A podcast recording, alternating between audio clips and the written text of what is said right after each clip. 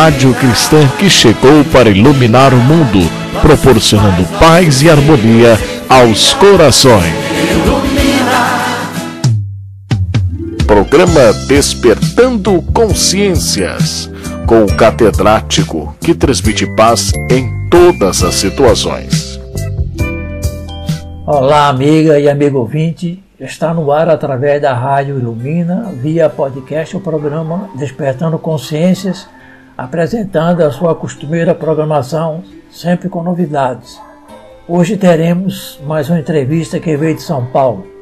O estudo sobre pesquisa do Espiritismo no Brasil continua. Retomamos a apresentação dos presidentes da FEB, Federação Espírita Brasileira, cujos dados históricos de cada um deles servem de baliza para uma avaliação de como surgiu em nosso país a doutrina espírita com a sua trilogia de ciência, filosofia e religião. Tendo surgido na Europa, floresceu na América do Sul, mais precisamente na pátria brasileira. A nossa entrevistada de hoje é a nossa amiga Cláudia Lopes Silva, de São Paulo, capital, que vai abordar o tema atual, harmonia conjugal em tempo de pandemia. Formulamos o convite através do nosso Manuel Lintz, responsável pela entrevista aqui da semana passada. Ela é graduada em Psicologia e Engenharia Civil, palestrante e escritora. Dentro de poucos instantes, ela fará a sua apresentação sobre o tema acima citado. É chegado o momento do intervalo musical. Vamos ouvir Cici Freitas, cantora sergipana, interpretando Quem é este homem? Música do CD Jesus em mim. Vamos solicitar ao maestro da técnica colocar no ar esta bela canção.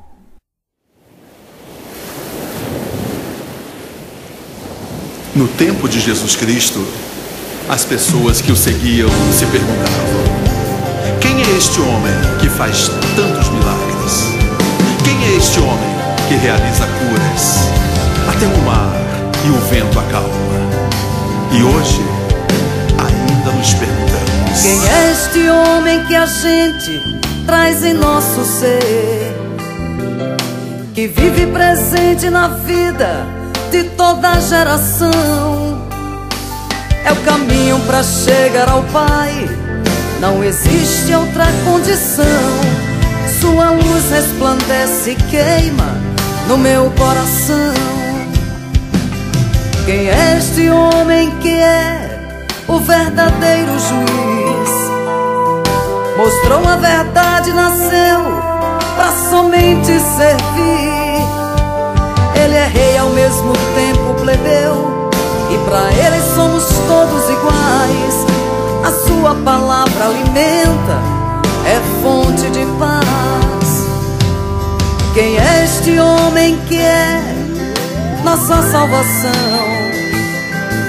que veio viver o amor e nos trazer solução.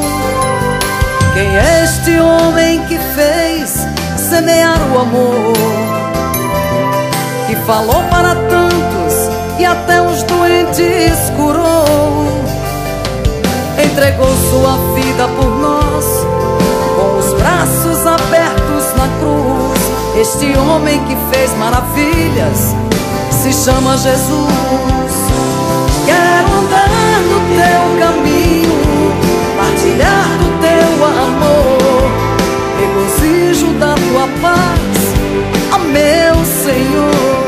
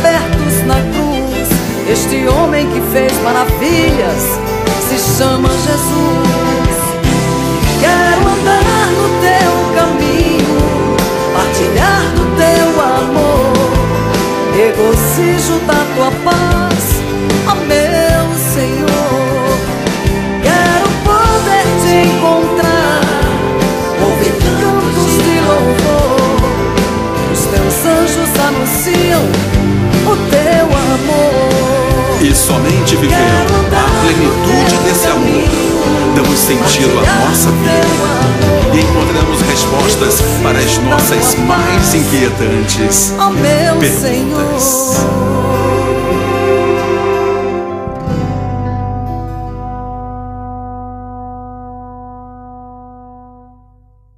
No bloco Estudo, Pesquisa e Espiritismo no Brasil, vamos retomar a apresentação dos presidentes que passaram pela Casa Mater Nacional, a FEB, Federação Espírita Brasileira, e vamos recordar o que já foi apresentado anteriormente.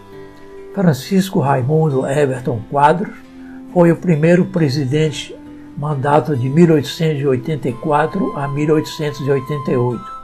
Adolfo Bezerra de Menezes Cavalcante foi o segundo e quinto presidente, mandatos 1889 e 1895 e também 1900, tendo sido vice-presidente nos anos de 1890 e 1891, realizando magnífica administração. Agora vamos nos inteirar quem foram e o que realizaram os próximos presidentes. Francisco de Menezes Dias da Cruz foi o terceiro presidente, mandato 1890 a 1894. Nasceu no Rio de Janeiro 1853 e desencarnou em 1937. Homem culto, autor de páginas literárias e conferencista espírita. Médico devotado à homeopatia e muito ligado à prática da caridade era vice-presidente de Bezerra de Menezes quando assumiu em 1890. Na sua gestão se iniciou o trabalho da assistência aos necessitados e houve a primeira tentativa para aquisição de sede própria para a FEB e para a montagem de uma gráfica própria.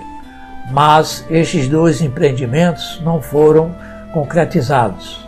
Após sua presidência, prosseguiu colaborando com a FEB e manteve intensas atividades ligadas à homeopatia em ambientes profissionais e acadêmicos. Júlio César Leal foi o quarto presidente e por apenas sete meses, mandato 1895.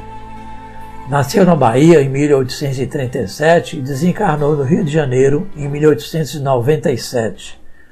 Advogado, professor de humanidades, publicitário jornalista, poeta e romancista. Dirigiu a FEB com muito esforço e dedicação num período de graves crises internas. Atuou em outras instituições espíritas e destacou-se como um dos maiores divulgadores do espiritismo no Brasil. A colega Viviane já está de prontidão da bancada do programa. Vamos ficar atentos para o que vai apresentar hoje. Antes, vamos atender aos pedidos dos ouvintes com a mensagem musical intitulada Jesus Conhece a Minha Vida, interpretada por Cici Freitas e consta do CD Jesus em Mim. Solicitamos ao responsável pela área técnica da emissora colocar no ar mais esta importante mensagem musical.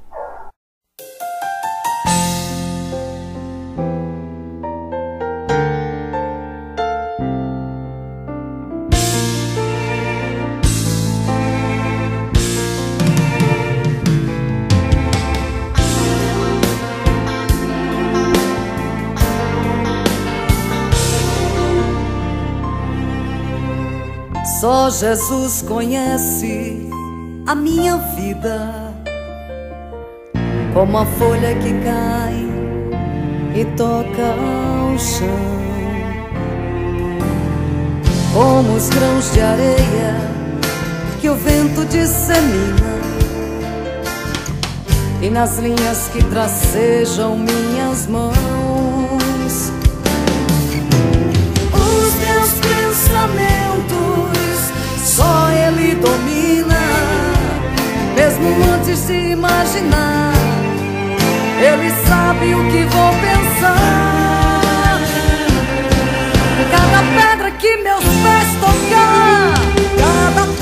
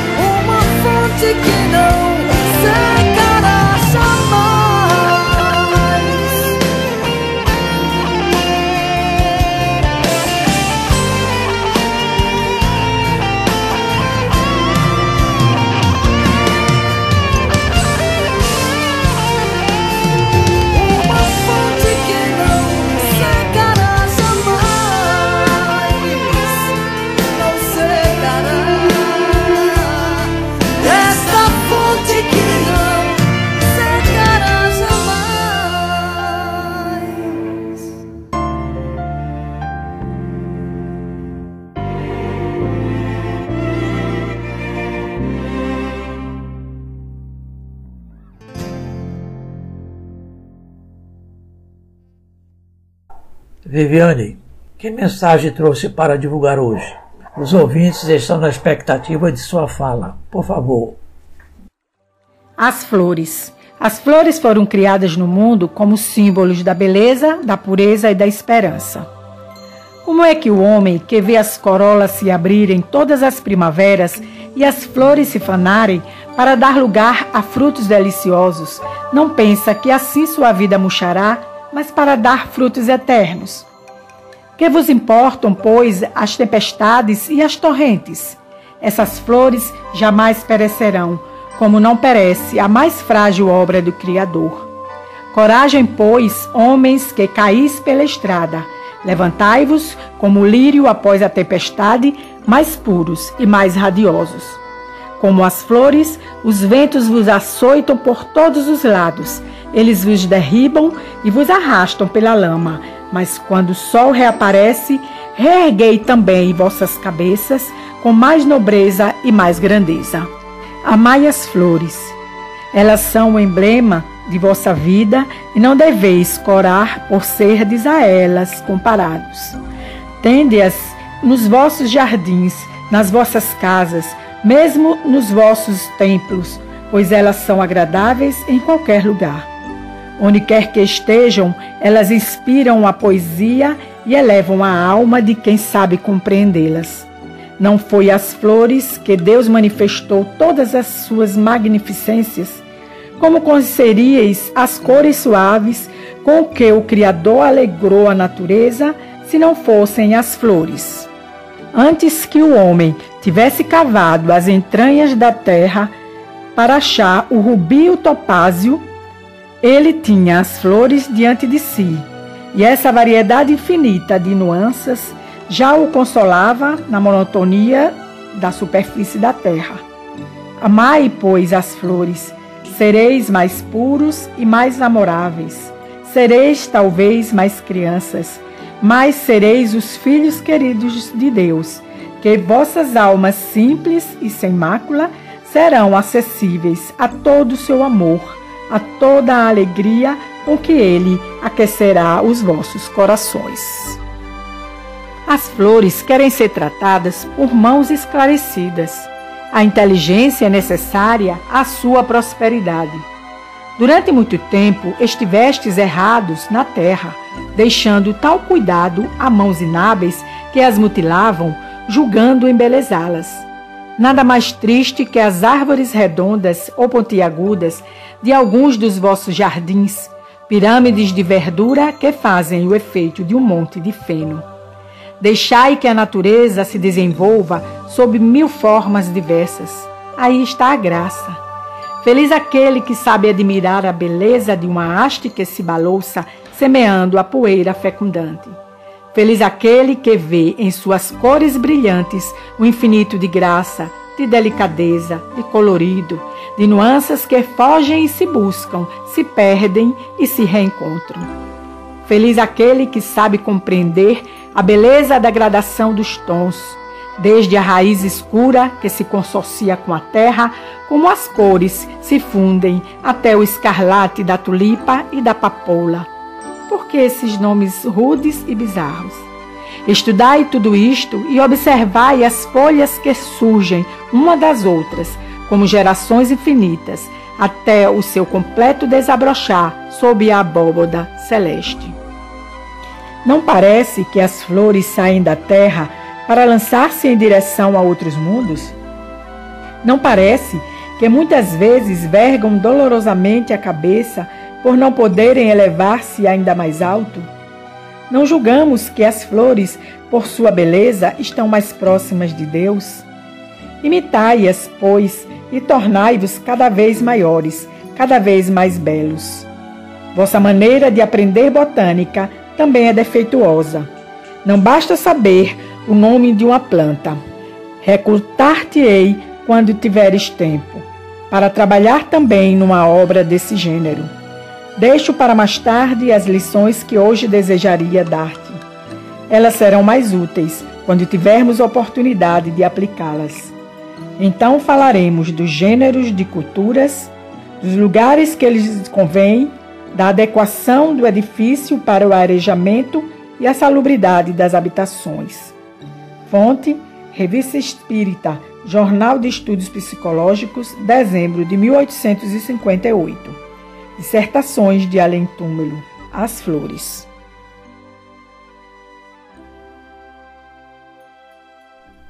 Teremos hoje, conforme já informamos, mais uma entrevista que veio da capital paulista.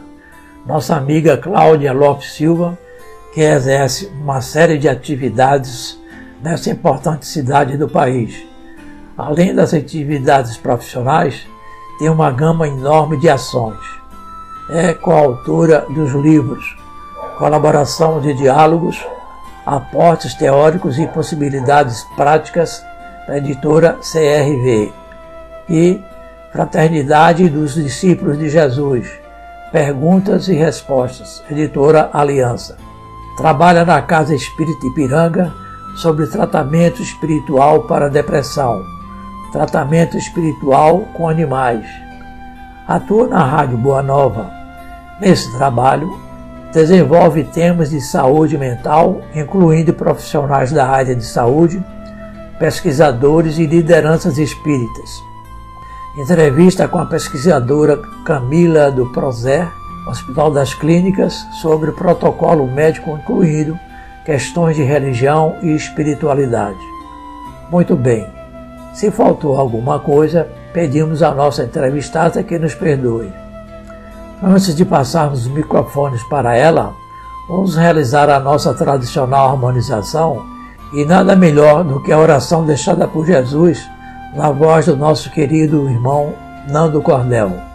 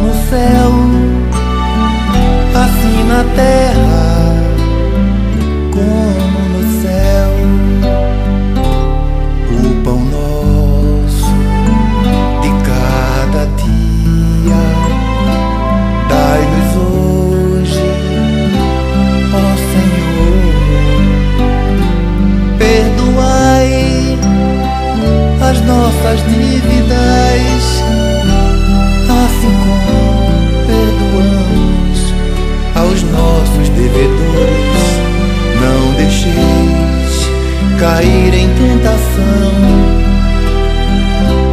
mas livrai-nos de todo mal. Não deixeis cair em tentação, mas livrai-nos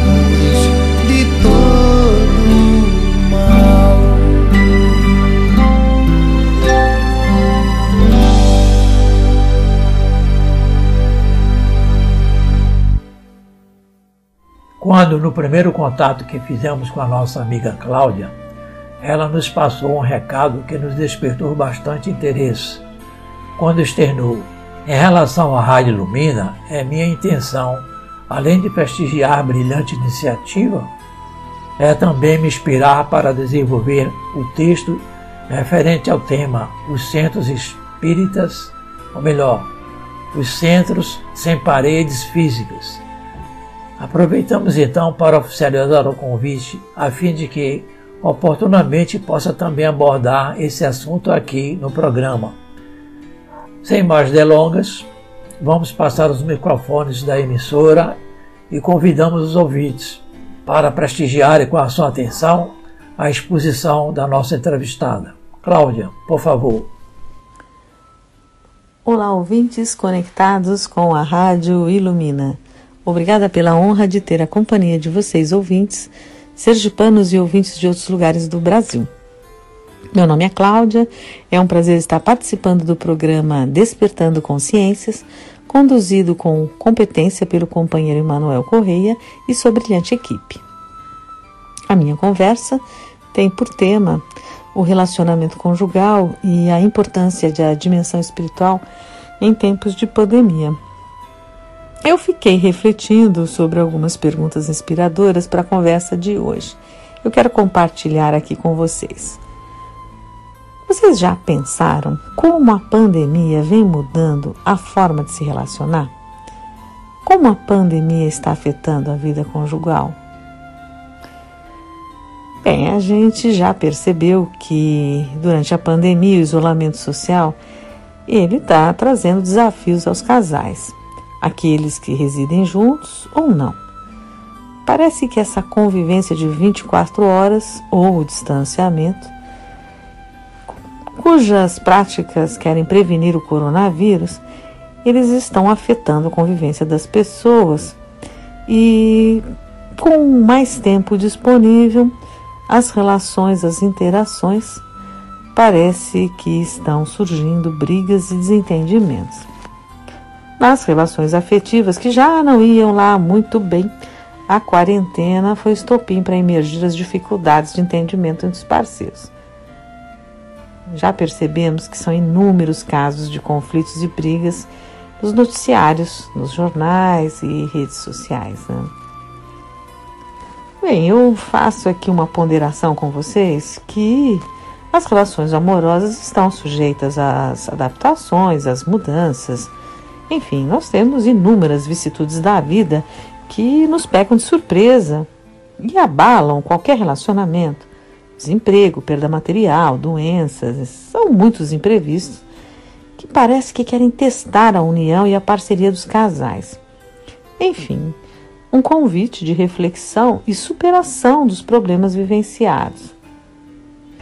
Eu gostaria de pontuar aqui com vocês que as discordâncias devem ser resolvidas com diálogo, com escuta generosa, respeito mútuo, não cabendo nenhuma forma de violência. Né? Bem, eu concordo que a pandemia tem aumentado as tensões, desentendimentos entre os casais, mas eh, podemos compreender também que é um momento de isolamento social que pode também ser percebido como uma oportunidade de reflexão. Pode ser uma oportunidade da gente estreitar laços afetivos. E mesmo que haja uma distância física. Enfim, tendo crise ou não, a gente sabe que a crise é uma oportunidade para os casais renovarem os acordos, reverem combinados reavaliar os caminhos que ainda querem trilhar em nome do amor comum. Mas quero trazer também aqui a questão da dimensão espiritual. Como que a dimensão espiritual pode colaborar para o relacionamento conjugal? Bom, sou terapeuta de família e casal. Estudo relacionamentos de longa duração, tenho atendido muitos casais no consultório e muitos relatam estarem sofrendo conflitos. Refletimos juntos sobre a dinâmica do casal, o cuidado de um para com o outro, o respeito, principalmente como eles nutrem espiritualmente o relacionamento. Sempre há um estranhamento quando eu trago essa pergunta.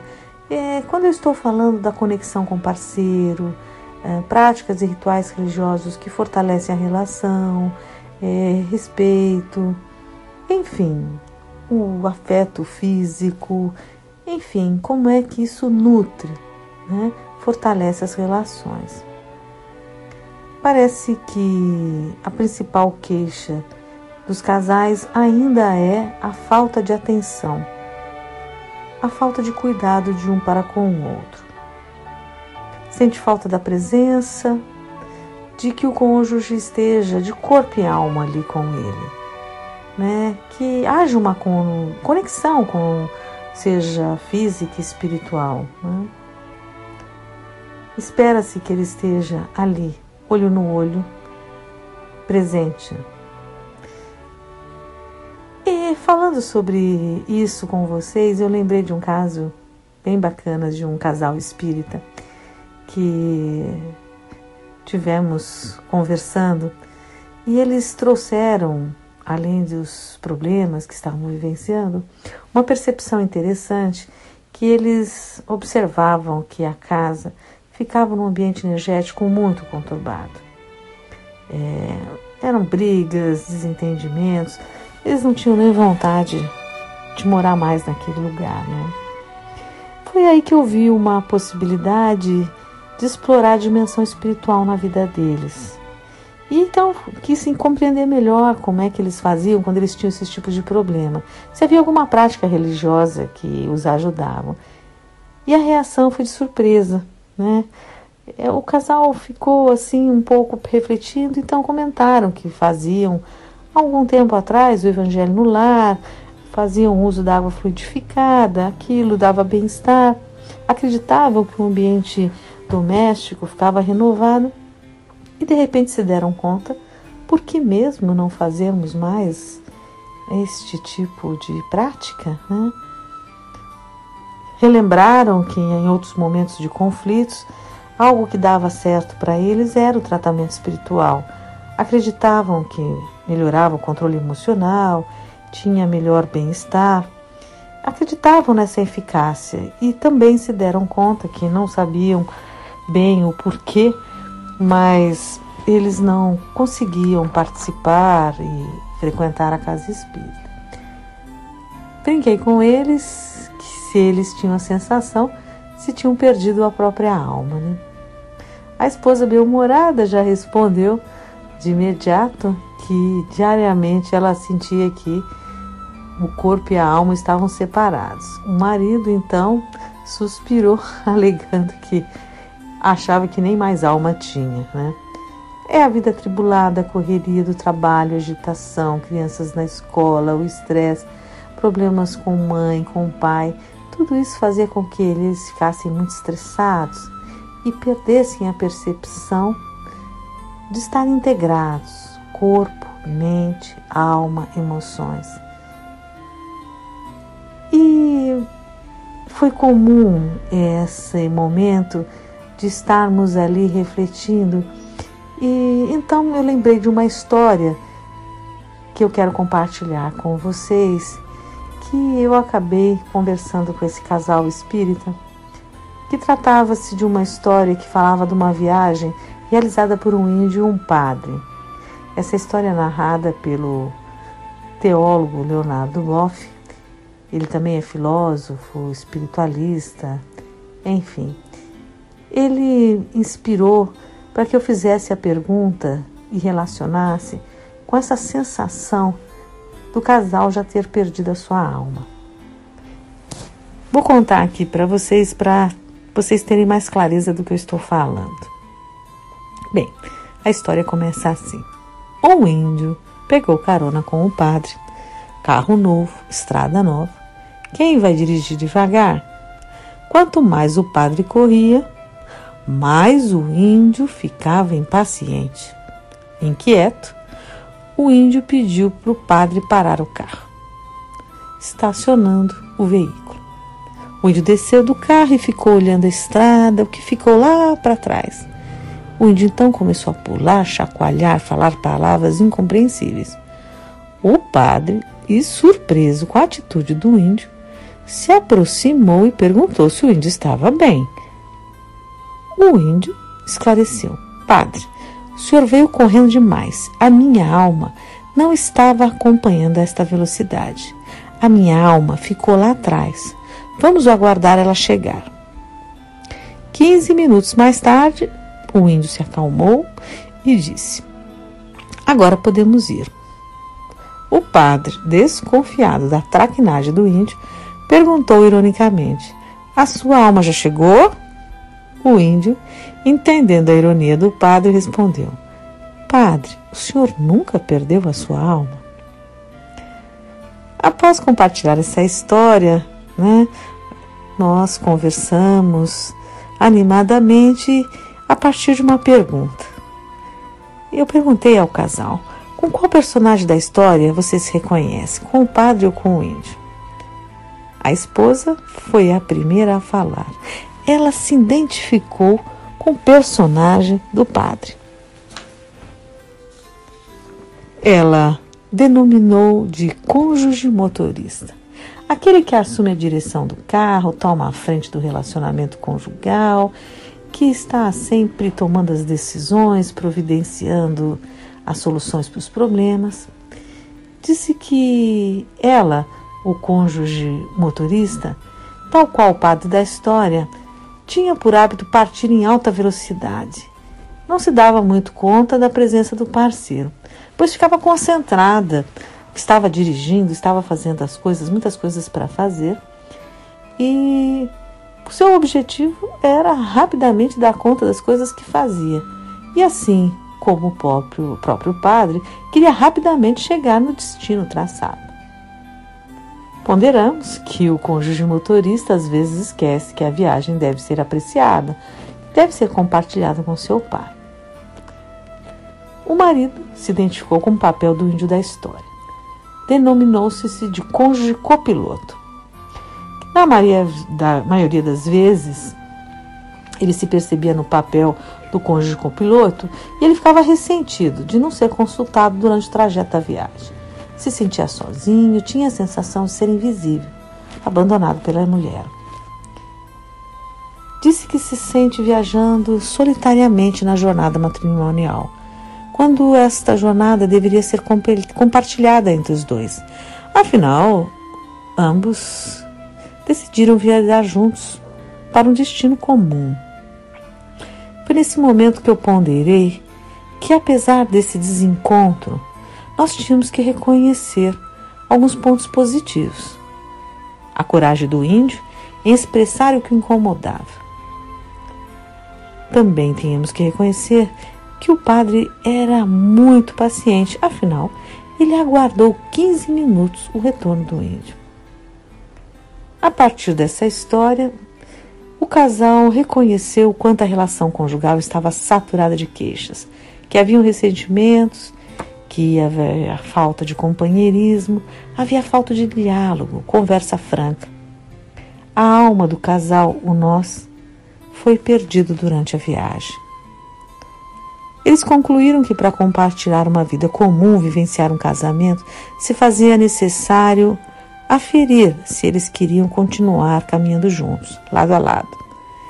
Se os dois estavam presentes de corpo e alma. Afirmavam que estavam dispostos a se reencontrar e também encontrar a alma conjugal perdida. Este casal ainda mantinham o propósito de curtir a viagem, desfrutar da beleza da paisagem, de se comprazer com o perfume das flores que encontravam no caminho. E, claro, não negavam nem escondiam as dores e as cicatrizes causadas pelos espinhos. Ressaltei que o relacionamento conjugal não é necessariamente um conto de fadas. Nós sabemos queridos ouvintes, que os conflitos fazem parte da vida. A compreensão desses momentos possibilita que os relacionamentos eles possam sobreviver às diferenças pessoais. As discordâncias, significados singulares de cada um, podem ser legitimadas na medida onde cada um tem a sua voz, ser compreendido, ser aceito, sem necessariamente haver consenso de ideias. Bom, para isso é necessário um exercício de alteridade. Aceitar, conviver, aprender com a diferença. Aprender com a finalidade de vivenciar o amor. O amor conjugal é constituído pelo amor afeto, pelo amor cuidado, pelo amor romântico, o amor sexual, pelo amor amizade e também pelo amor espiritual. Eu gostaria de, de ressaltar que eu tenho aprendido com os meus clientes que o relacionamento conjugal é construído lado a lado da vida. O aperfeiçoamento adquirido após longa caminhada juntos, entre brigas, acertos. Como diz no popular, comendo, compartilhando um saco de sal. Mas o vínculo comum, sem dúvida, é o amor. É isso que une e mantém um casal juntos. Retomando a metáfora construída a partir da história do padre e do índio, para finalizar, eu não poderia deixar de fazer uma pergunta para vocês. Caro ouvinte, você já teve a sensação de ter perdido a sua alma? Eu fico por aqui. Até uma próxima oportunidade. Estamos chegando ao final de mais um programa Despertando Consciências. Agradecemos a nossa entrevistada Cláudia Lopes pelos valiosos conceitos e oportunos esclarecimentos no tema abordado. Temos certeza que aqueles que a escutaram e prestaram atenção ficaram satisfeitos com as orientações. Aproveitamos e registramos o convite para retornar em breve. Externamos também aos nossos diletos ouvintes que nos prestigiaram com a sua audiência os sinceros agradecimentos da equipe, esperando encontrá-los na próxima edição. Jesus abençoe a todos. Prometemos voltar na próxima semana, se Deus quiser.